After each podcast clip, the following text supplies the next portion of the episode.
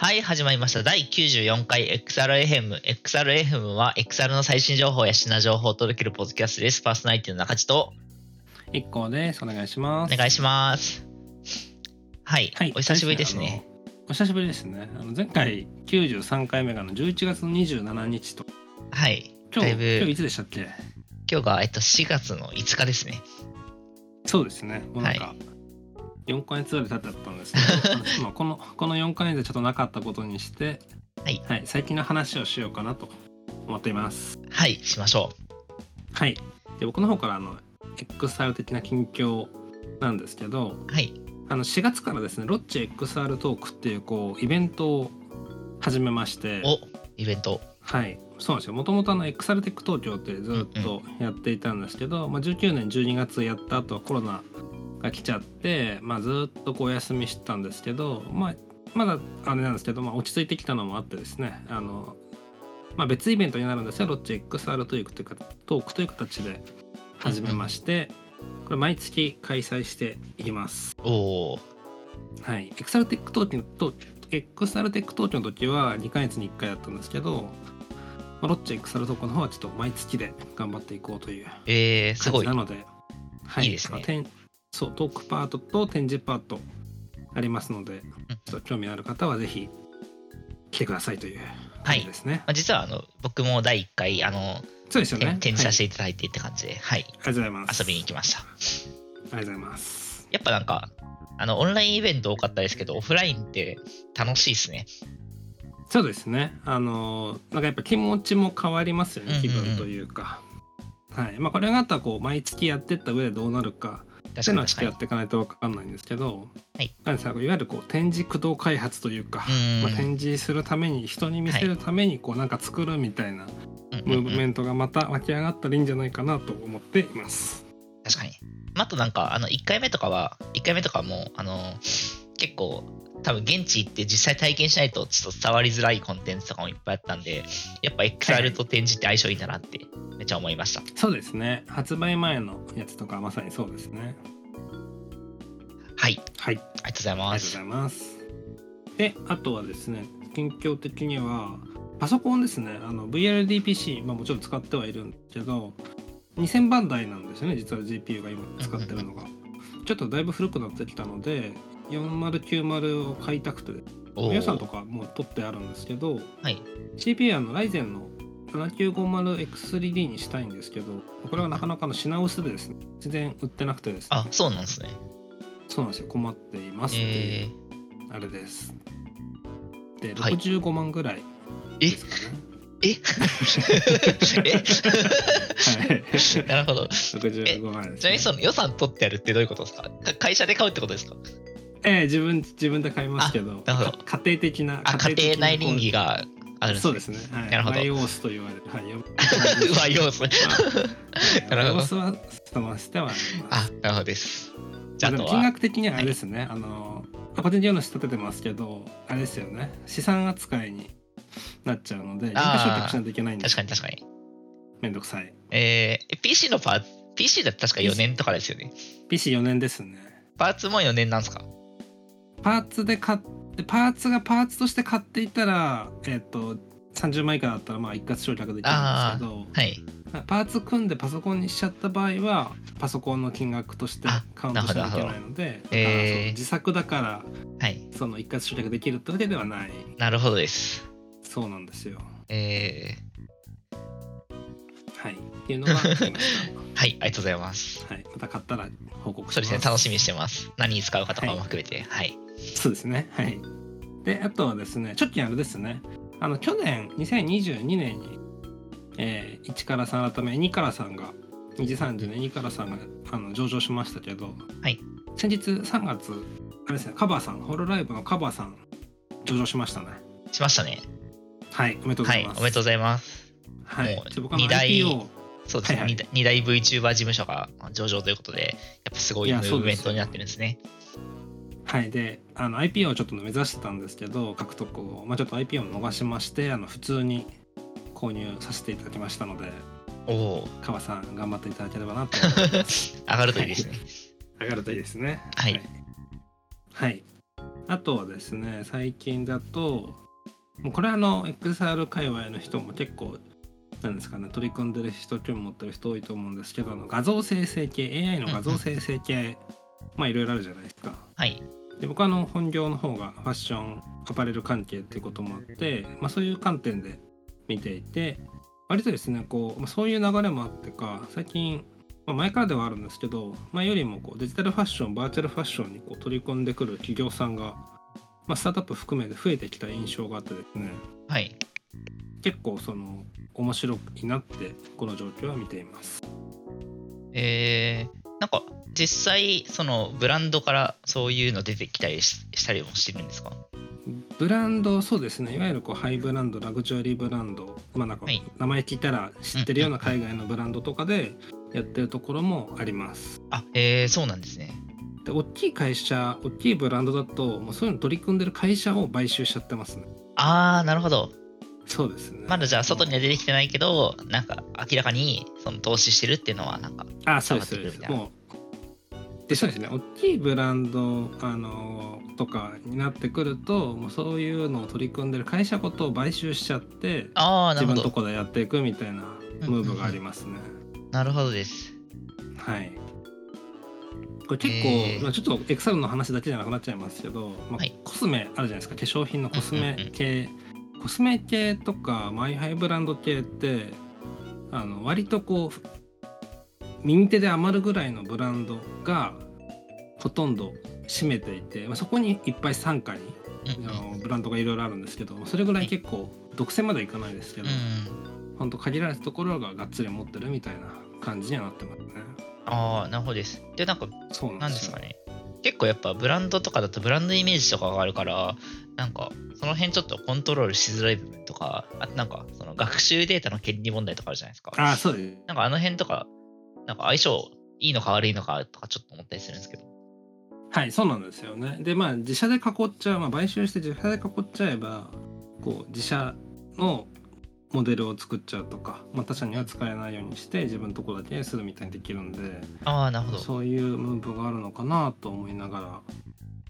ら、結構なんかこう、加熱してるというか、盛り上がってるじゃないですか。はい、け見ていると。そうですねまあ、。なので、この後どんな感じになっていくのかは楽しみですね。そうですね。はい。はい、ありがとうござそいんな感まじす。で、はい、こんな感じでした。いろんな近況がありますね。近況はどんな感じですかはい。ちょっと XR となんか被る部分もありつつ、なんかないかな、あの、ありありあるかどうかわかんないところではあるんですけど、えっと、個人開発してるあの VFLET ってアプリをですね、なんかはいはいようやく年末にリリースができました。ベータ版のリリースが。はあい、ありりがとうございます。でもこれあれですよね VRM 使いますよねあそうですね、VRM アバター使ってギターの弾き語りができるはいで、まあちょっと XR ではあるかなっていうそう感じですねはいはい。はい。なんかちょっとあの頑張ってプレスリリースを書いたら、あのもぐらさんとパンドラさんに掲載してもらえて、めっちゃ嬉しかったです。 はい。どうなんですか、はい反響反響はあーなんかでも、結構、その、アバター持ってる人と、なんか V、あの、ギター弾く人っていう、なんかすごいニッチな、はなんかところにしか向け向けられてないアプリなんで、なんかはいはいは全い然反響ないかなって思いつつ、いや、結構なんかでも、まあ、じじわじわ使ってくれる人いたりとか、配信とかで使ってくれたりとか、あの、ツイッター反応してくれたりとかで、なんか結構反応あって、だいぶモチベ上がりましたおーね。そうなんですねはいえーい、やいいいい話ですねなんかそういうのははいはいそうですなんかあれですだいぶ楽ねしいキャンペーンとかもやって、ピックをあ、そうです、そうです。やプレゼントするキャンペーン配ったりしましたねはいはい、なんかまさか個人開発してて、なんか家から発送作業すると思わなくて、面白かった です。確か に、はい、こんはない感じで。はい、ここから今後もアップデートしていくんそうでですすかね、大体今、月1ぐらいのペースでアップデートしてるんで、引き続きちょっとやっていきたいなという感じです。はい。じゃあ、エクサル FM ではその辺の話も定期的に出てくるといいですね。あ、確かに確かに。はい、はい。ありがとうございます。あとですね、ちょっとこれ、あの、X は遠いんですけど、えっと、FF10 の歌舞伎を見て、あの、めちゃくちゃ良かったっていう話をちょっとしたくて。はいはいはい。 FF10 ってわかりますあ、わかりますわかります。あ、本当ですかそのファイナルファンタジーの結構なんかも物語がいいで、あの、有名な、あの、ナンバリングなんですけど、まあ、それの歌舞伎をやっててですね、はい。はい。なんか結構長くて、あの、なんか合計7時間ぐらい見てる、すごい長いコンテンツなんですけど、あそんなに長いんですか、そうなんですよ。へーで、なんかすごい良くて、歌舞伎初めてっていうのもあったと思うんですけど、なんか多分それ以上はいはいはに、それと同じぐらい、あの、舞台が良くて、あの、うん豊洲の近くにある IHI ステあーージアラウンドってはいいうはいはいはいあの客席が回転する、うそうところを使ってて、わはい。で、あの、なんか 7, 7, く7個ぐらいの客あのステージのセットを、なんか徐々にあの角度変えて見てって、で、ああの、なんか、手前の方にあの幕があるんで、幕であのなステージ何も見えなくなって、で、そこの幕にはプロジェクターになってるんで、なんかうん何かの景色映っててみたいな感じで、結構シームレスにいろんなあのステージの切り替わりが見れたりとかして、はい、結構 FF10 ってまあファンタジーなんで、なんか割と世界観とか、その背景とかすごい大事だと思うんですけど、その辺もなんか全然そのチープさとか感じずに、めちゃくちゃ没入できて、すごい良かったです。まあでも後期の XR ですよねそれもそううですね、はい。うんなんかあのミスト使ったプロジェクションマッピングみたいなのがあって、はいはい、すごい綺麗ではしいた。なんかもう体ごと没入な体ごと没入って表現があってるのかたわかんないですよなんかこう、はい全身で感じる系ですよねうん、そうです体ね。体感する、はい。歌舞伎ま自体普通の歌舞伎もそういう部分あると思いつつなんかそれよりもこう没入感がきっと高まるんだろうなっていうのは感じますね、あはい、そうですね。とちなみになんかその IHI ステージアラウンド、もともとなんか2020年ぐらいまでのなんか期間限定の施設だったらしくて、なんか延長して、あの今年の4月ぐらいまでやるらしいんですけど、あそうもうあといその1、2週間ぐらいしかあの見れないんで、ああのそうなんですねもし気になる方いたら、ちょっとギリギリ、あチケットまだちょっとあると思うんで、なんかぜひっていう感じですね。前部ここであの恐竜のやつやっててあ、そうなんですか。ビ恐ノ竜ダ。イナソーってやつかなえあの、まあ、人が中に入って操作する恐竜、ー、はいは子い。供向けのコンテンツなんですけど、まあ、リアル結構リアル寄りな動きしたりするので、え有名なやつがあってそれがそこでやってて一回あそうなんですねあのまあそこのはいシアターは一回行きましたー、え面白いですよねあそこー、いいっすよね。はいなんか、 けけ結構、よくそんなことするなみたいな発想ですよね。うーんうん、はいはい。ということで、まあそんな感めちじゃのくちゃ感動したっていう近況でしたね。はいありがとうございますまあそんな感じで我々はこうぼちぼ ちいますよというはいあれですね、まあでもあれですね引き続き XR 界隈見てはいますよねそうですね。まあ、ていうか、はい、はい中田君もお仕事でずっとやってますし、はい。まあ、いくつもかかってますもんね、ずっと。そうですね。はい。はい。ということで、じゃあ、まあはい。というわけですねあじゃあ我々がのはい。い今週のあ、どうぞどうぞ。久久しぶりだったね。そう。はい。ちょっとまだ、あれですね、こうはいあの、状況的にはコロナもだいぶ落ち着いてきてますけど、 はい。まあ、まだなんかこう、ね、対面取ってっていう感じでなく、ちょっと今のね、引き続きオンラインでこう、しかも顔を見ずこう、ディスコードで収録しているので、 ちょっとね、まだ難しいところですね。はいそんなわけでですね、そうであのいつもの今週のエクセル関連トピックスみたいな感じだったんですけども、今週とは何ぞやという話になってるので、その最近、まあ、本当最近のネタですね。はい。あの最近気になった XR 関連トピックちょっといくつか今日はお話しできればなと思っています。お願いします。まあ、一つ目はですねあの収録日今日はあの4月の5日っていうふうに話しましたけど実はあの今月末の4月の29日でオキュラスリフトの DK1 から10年なんですよ。おー。もうそんな経つんですなのねあ。のお岡さんが、はい、イベントをやったりは企画したりあやりあ、はしそうなんまですすけね。どは。はいい。あ、そう IKKO さんは10年経つ、んですよもう DK1 からのユーザーでしたっけ DK1 はちらっとでもこの時はなんか界隈にまだ入ってないあですねあ、なるほどんか。遠巻きでしたえー、僕はちなみに DK2 からなんで DK1 はもう存在だけは知ってるみたいな感じですね。はいはいはいはい2ってなどのぐらい後に出たんですかなんかそうででももすぐでしたよそうですワンなんからツーははい1、2円ぐらいですよね、多分。そうですそうです、うんうん。えー、でそこから CVR までがちょっとあったんですけどああ、そうですね、長かった。いうんそうだ10年ですよやーどうだろう。でもなんか、結構我々 XR 業界とか、v まあ、VR はま、VR になんかハマっちゃってこの業界来た口ですけど、なんかでも割といろんなことあって、でもまだ10年経ってないのか、みたいな、もう10年経ったのか、みたいな、どっちの感覚もある気がします。そうですねまあなんかハードウェアは圧倒的に良くなってますしうんうんうん、そうですね。うんまであ、なんかこうね、まあ、当時はそう VR みたいな概念だけでしたけど、まあ、今はこうはい AR とか MR とか、うんうんうんまあ XR みたいな概念まで来ていうてんうんなんか楽しくはなってますよね。うんそうですねうん、とはいえちょっとネガティブなこと言うとなんかもっと広がってってほしいあったりなのいやもそうあんるかもしれないですね。ですよありますね、それは。うんもっと広まってると思ってはいましたんうんうんさすがに。無電脳コイルとかねちょっといや、まあ、VR じゃないかもしれないですけどそうですねはい、はいまあ、SEO まではいけないけまあど無みた電い脳コイルな思っはていましたよね。あそうですね、確かにでも電脳ゴイルみたいな概念、まあ、ホロレンズが出てだいぶはい近くはなりましたよね、まあ、あとは確かに NDR とかうんうんうんうん確かにあの世界まではまだいかないですいけないですけどはいなんかその可能性は見せてくれますよねそうですね。まあ、それで言うと、なんか AR グラスの幻想は、まあ幻想かわかんないですけど、AR グラスの夢はなんかずっと抱いてますね、変わらずに。うん いやーあと何年で出てきますかねはい。楽しみ。ははい。い、まあ、それまで XRF は続けていく方針でそうですねいきましょはいもうなんか XR って言葉がいあの一般化しすぎて、なんかもう天気の話題と同じぐらい、なんか普通の話になっちゃったら、いや、あの終わりましょうかねそうですね、はいまあそこまでははいやっていきましょうかねう。 はい。はい、でそんな感じでこうまあいろいろ10年間あったわけですけど、はい。やっぱ大きくあったのはハードウェアじゃないですかそうですね。最近もいろいろ出出てますよね。そうですよねあの PSVR2 が3月あ2月か2月、はい。 2023年の、はい、2月末に出ましてそうですね。あの、はい僕が所属するマイデレスって会社であの開発してるディスクロにやってタイトルも、えっと、PSVR2 のロンチタイトルとしてリリースされております。おめでとうございますありがとうございます。はい。 PSVR2 ははい僕も買ってですね結構買ってる人とうんうんうん買ってる人もなんかちょくちょくいるしでも初代 PSVR よりはなんか盛り上がってないのかなってちょっと雰囲気がありますねそうですね。まあちょっと今日本、日本だと高いみたいなのもちょっとありそうですけどね。まあそうですね PS5 買ってかつ PSVR2 はい。本体買うと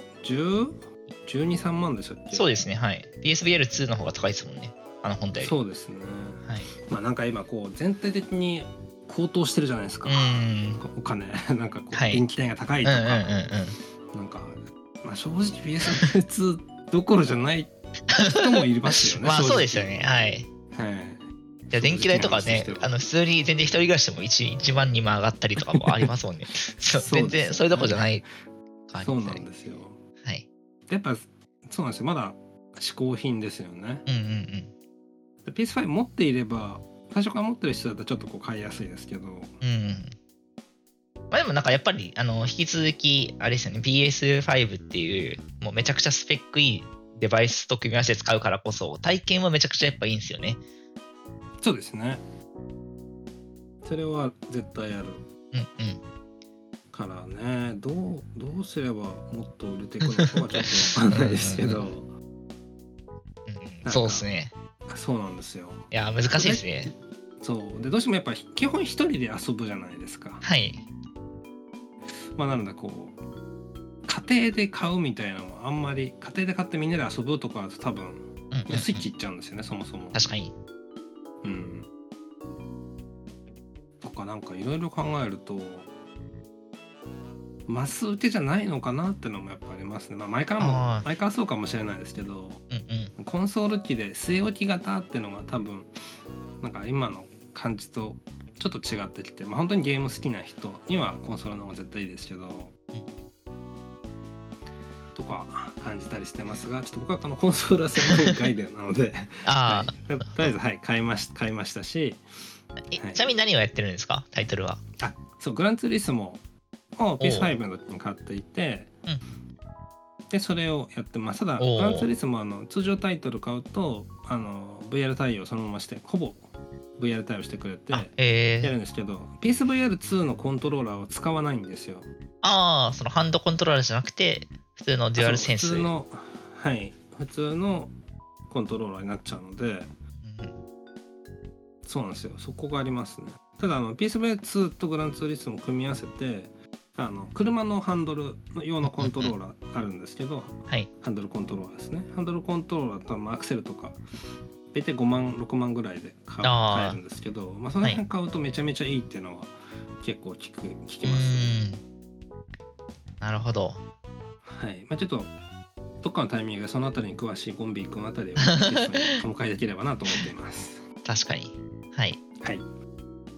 はい。という感じで、ちょっと P- PSVR が出たっていうのを、まあ、さすがにこれ触れず、触れないではする、あの、スルーできないんで、ちょっと簡単にまあ紹介したってそう感でじですすねね。はい。はいで、ハードウェアですね、えっと、結構、色他にも出てまして、最近だと、えっと、ビッグスクリーンビヨンドっていうヘッドマンディスプレイが出ましたね。あれ、これもそうですねう売ってるんでしたっけまだまだですまだまだあ、です。発表だけはい。はいなんかビッグスクリーンっていう、なんかバーチャルデスクトップみたいなあのアプリ、あの VR かぶってでっかい画面で映画見ようぜみたいな感じのあのサービスが結構前からあるんですけど、まあ、そこの会社が作っているヘッドマウントディスプレイですね。うんはい。でなんかこれ、あの、もぐらさんがすごい、あの、ど先行体験してインタビューしたんですけど、もうめちゃくちゃ小さくて、なんか付け心地がすごい良くて、めちゃめちゃ良かったみたいな感じでツイ、あの、か記事に書かれてましたね。うん、そうですね、これすごい気になってます。はい。これ出たらいいですね。いいですね。はいでこれなんかちょっとあの、そのビッグスクリーンが公式でしてるツイートがあって、うんうん、なんかあの、まあ、デバイスめちゃくちゃ小さいっていうのをアピールするための CM、あの、動画なんですけど、あの、PSVR2 が映った画面があって、画面、あの、はい画面、画面から始まって、で、なんか近寄っていって PSVR2 の中に手を伸ばすと、中からビッグスクリーンビヨンドが出てくるっていう、なんかあそこに入ってたんだっていう驚きがあるっていう、なんか そのぐらい小さいっていう、ちょっとあの、ディあのた他社ディスのちょっと悪い広告なんですけど、すごいインパクトあってよかったですね。エイプリルフルネタとしたら最高です。あーあ、そっか、1日なんですね。なるほど。そうですね。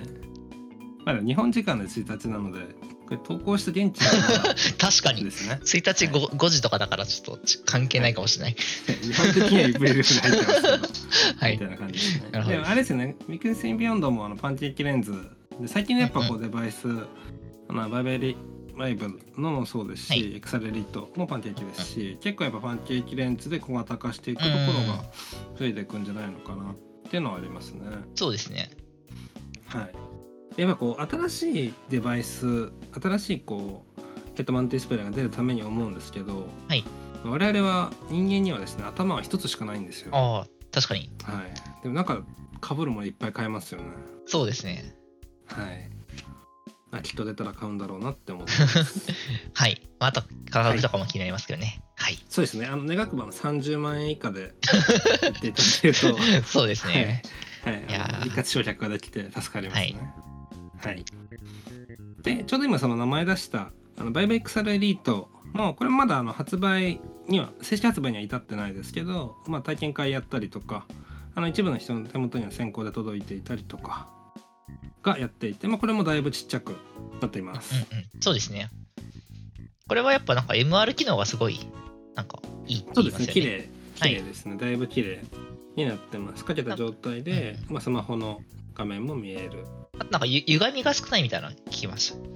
歪みはですね、まあ、このいわゆる MR 系のとこってクエストプロ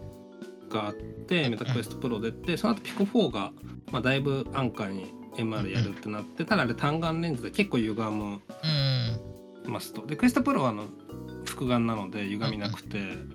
でバイブ XR エリートも実は単眼なんですよああ、単眼で MR とか特にデブスとかも使ってなくてですねあピそコう4なよりはゆそうなんですよピコ4よりは歪まないんですけどやっぱちょっと近づいたりすると変な感じにはなりまああ、なるほど。えすそうですねだから多分現現行の状態でそのデブスセンサーって動いてなくて搭載されてるんですけど、まだ動いてなくてー、そうなんですね。すごい。 そ、そんなことするんだ。そうなんもったい ない。開発中です実際開え発です、その辺でどう変わるかわかんないですねー、なるほど。はい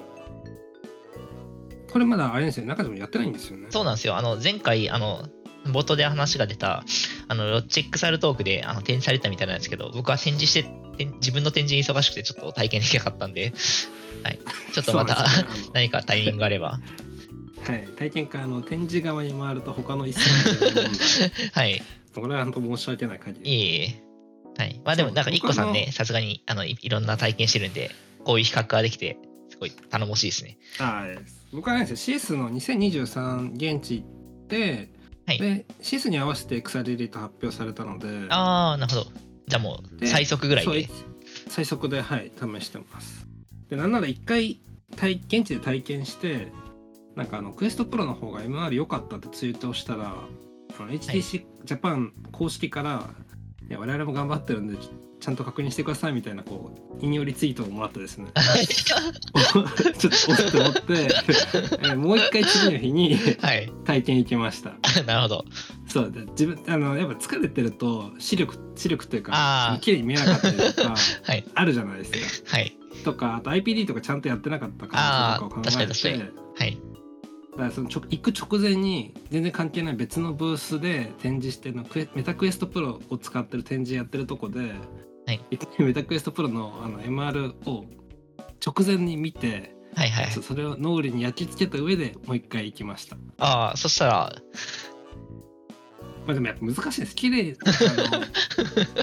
そうエリエクサネリートが綺麗なシーンもあるし、メタクエストプロが上回ってるシーンもすごくありあまあ、すな。るほど、なるほど。なんか色味とかいろんな違いがあってって感じですもんね。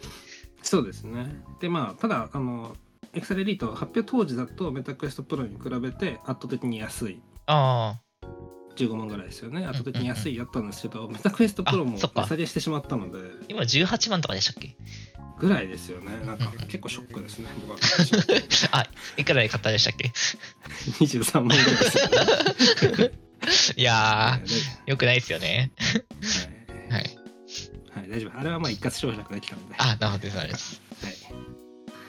はい、はい、まあとかもあってですねはい。で、まあ、それもあってあの今回来ていただいたっていうのもあるんですけどうんうん。やっぱあの辺はこう体験しないと本当わからないうん。で VR 同じ VR デバイスでもかぶるとやっぱ初期とかの違いとか綺麗かどうかとか、うんうん。まあ、絶対変わってくるんでいや本当そう機ですね会があればそ、のデバイス作ってる側メーカー側はそういう機会をいっぱい作った方がいいですしうんうん。あの、まあ、購入する側ですよねユーザー側も、まあ、機会があるならまずは試してみて、まあ、人のレビューは結構いろいろ見かけるんですけど、はいまあ、結局自分がどう感じるかだと思うので。確かに。はい、やっていけるといいんじゃないかなと思います。なんか、ちょっと前だと、なんかクエスト2が結構デバイスとしての完成度高すぎて、もうあんま他の,、うんそのデバイス戦争終わったんじゃないかみたいな感じの、なんか空気ちょっとあったと思うんですけど、なんかあー最近だってまた、なんかちょいちょい新しいデバイスが発表、なんかいくつかされてて、なんか楽しいですね。やっぱあれじゃないですかね MR 的なカラーパスするの機能が、クエストプロ1個入ってきたので、はい1個また別の世代に確かに移った確気がしますね。確かに。うん、はい。ということで、じゃあ XRFM としては引き続きいろんなどデバイスの動向を追っていきたいですね。そうですね。はいあちなみにあのこの辺は特にあの PR とか受けてない ので二人とも自腹で購入しています。そうですね。はい。はい。ですね。で、あちょうど今あの CS で WebX サレリート体験したって話したんですけど、はい。あそう CS もありましたよね、このあのあの空白の4ヶ月の中で、はい、ありましたね。ね。ではい WebX あの CS でも結構いろいろ発表あって、あベッドの CS 報告会みたいなところで僕は喋ってはいるんですけど、ああ、そうなんですね。はい。はい。で、ソニーのですね、エルフ、エルフの SR1 っていうのがもともとあっうんうんうん。で空間立体ディスプレイですね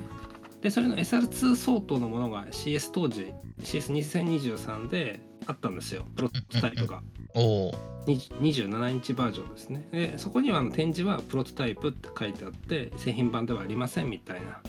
書かれ方してたんですけど、まあ、それが先日日本時間で4月の4日ですね4月の4日の夜にエルフの SR2 という形で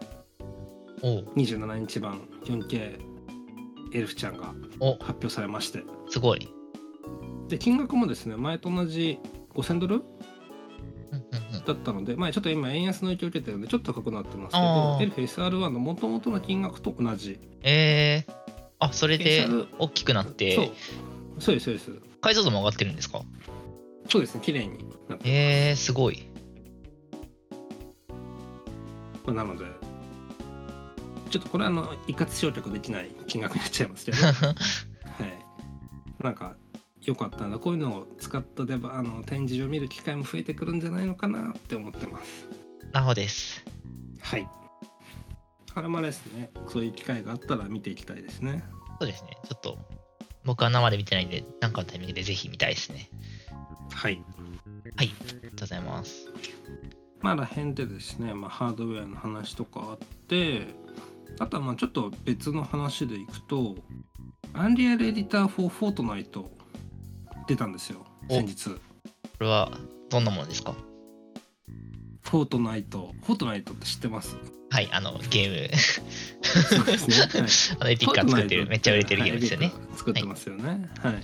で、まあなんかこう、メタ社が、まあ、現メタ社が、まあ、旧 Facebook からメタ社になるタイミングで、こう、メタ、メタバースはいはがすごい強く歌って、うんうんうい要は一大メタバースブームになったと思うんですけど、ん。はい。フォートナイトのエピックって結構前からメタバース、これからメタバースだって言ってたんですようんね。うんうん。まあ、その辺我々あのセレックでも喋ったりはしてますけどそういうのがあったってのは喋ったけど、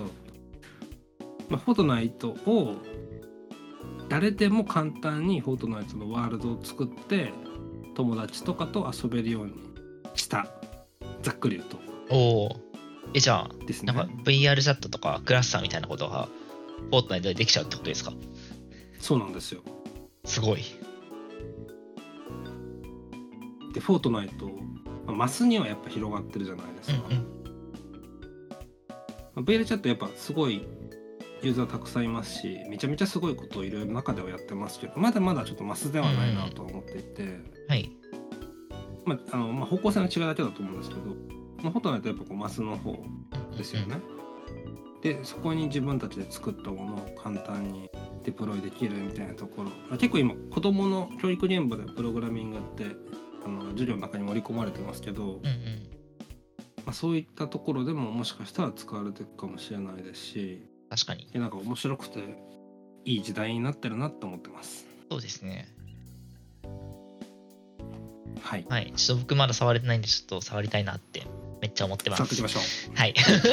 はい。ありがとうございます。はいあ、あとはあとですね、あちょっとメタバースっぽい話してましたけど、えっと、これいつだったかな、サンリオのバーチャルフェスティバル2023っていうのが、ちょっと前にありまして、そうですねこれ V チャですよね。あ、V チャです、V チャです。はい、なんか初めてじゃないんですよね。なんかサンリオのあそうですそうです VR チャットのイベント何回かやってるんですけど、はい、それの新しいやつで、で今回も、えっと、結構いろんなその VR チャットで活動してる感じのクリエイターの方の VR ライブとかもあって、はいは。いはいで、なんか今までのやつ、なんかすごい記事とかで、あ、なんかき絹さんっていう方がいて、なんかその方の、あの、バーチャルパフォーマンスがめちゃめちゃすごいみたいな感じで、いろんな記事とか、いろんなツイッターの反応とかで見てて、あの、ずっと見たいなって思って見れてなかったんで、あの、見に行ってきたんですけど、もうめちゃくちゃ良かったです。よかった、はいあ僕も行きましたけどあ、本当ですかはいさすがに見ないといけないなっていうコンテンツの一つにうはなってん。ますね、グリーンカさんもはいだいぶコミットされてそうですね。はなんかバーチャルライブとかも、なんか、まあ、我々すごいバーチャルライブ、あの、めちゃくちゃ好きで、いなうんんか、黎明期とかめちゃめちゃ言ってましたけど、なんか、やっぱ進化していってるな、みたいな感じはすごいしますね。そうですねありますねはい。なんか、バーチャルだからこそ、なんか、こういうのやんなきゃいけないみたいな、なんかそういう、ななんですかね、ちょっと引っ張られる感じとかあったんですけど、なんか、もうそれは当たり前として、なんか、表現にすごい幅が出てきたみたいな感じがう、んめっちゃしました。はいまあそうですね。はい。サンリオバーチャルフェスあれですね、まあ、ちょっともう終わってしまってるので今からは体験できないんですけうんど、うんうん結構記事ぼちぼち上がってるので、うんうんうん。はい、詳しくはそういったものをサンリオバーチャルフェス2023で検索するとかはい。 見てみるといいんじゃないかなと思いますまああとは、ちょっと次回開催があったら、ぜひという感じですね。そうですね。あれですよね、あの VR チャットってところでいくと、はい Android 対応出てましたね。ああ、発そう表でがすね。。はい。はい、スマホで動く。そう。Android。さはあ、いなぜ Android か。ゲストで動動いているから。そうなんですよね。まあ、おそらくそうですよね。 はい。クエストあれですもんね、中身は Android なので。そうですね。はい。なので、なんかあの VR の開発者、あのエンジニアとかは、その中の、あのクエストが Android ベースって知ってるんで、まあ、動くかみたいな感じなんですけど、なんかでも、やっぱあの一般の人というか、他の人とかは割とすごいびっくりした感じでしたね。なんかインパクトでかそうな感じでしたね。そうですねはい。で今までそう VR チャットってどうしてもこうパソコン持ってる、まあ、パソコンうもん一定のスペック必要じゃないですか、そうですね。はいで、まあ、あとはクエストもクエストなりこうであのヘッドマンディスプレイを持ってるだったんですけど、まあやっぱりちょっとハードルあったと思うんですようんうんうん。でその辺はこう Android 対応になってくると、まあ、より広がる感はありますよねもちろんこうそうです結構いろいろ制限ははいクエストだけだったらクエストってもうスペックが決まってるからうんうん、いろいろこうパフォーマンスチューニングとかもそうしやすいじゃないですか。そうですね。アンそうアンドロイドはもうカオスですからね。そうですよ。これなんか僕全然把握したいんですけど、これってなんかデバイス、このデバイス、これ以降のデバイスしかできませんよとか、そういうのあるあるんですかデバイス縛りどうですかね。だけど、まあ、この、大体こんぐらいのスペック積んでないと。推奨とかは出すと思いますよ。はいまなあ、るとほどなる OS ほど縛りとかもありますし、うんうんうん OS で縛っちゃえば古いのはあー弾けるのそうですねある確あかにる程度はですね。はい。とかありますけどね。ちなみにこれ、あの、VR ビューとかにはできるんですか、スマホの VR ビューとあ、そうです、そうです。そういう感じじゃない、デデイドリームみたいな。まあ、カードボードみたいな、発行スコみたいな。なんはかでもい。なんかどうなんですかね。需要があるのかどうかって怪しい ですよね。確かに。はい。はい。まあ、ちょっと追っていきたいですね、どんな感じそうですね。ね、気になりますね。はい。はい。はい。じゃあ最後は。最後は、あの、そういうバーチャル YouTuber の結構もう初めの方から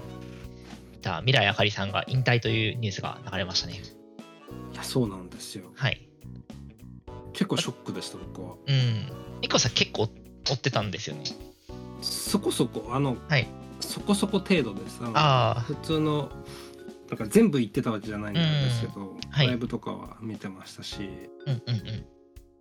前、バークさんがやった PR ライブうで、んうんうん。あかりちゃんと初音ミクさんが同じステージに立ったんですよああ、はいはい。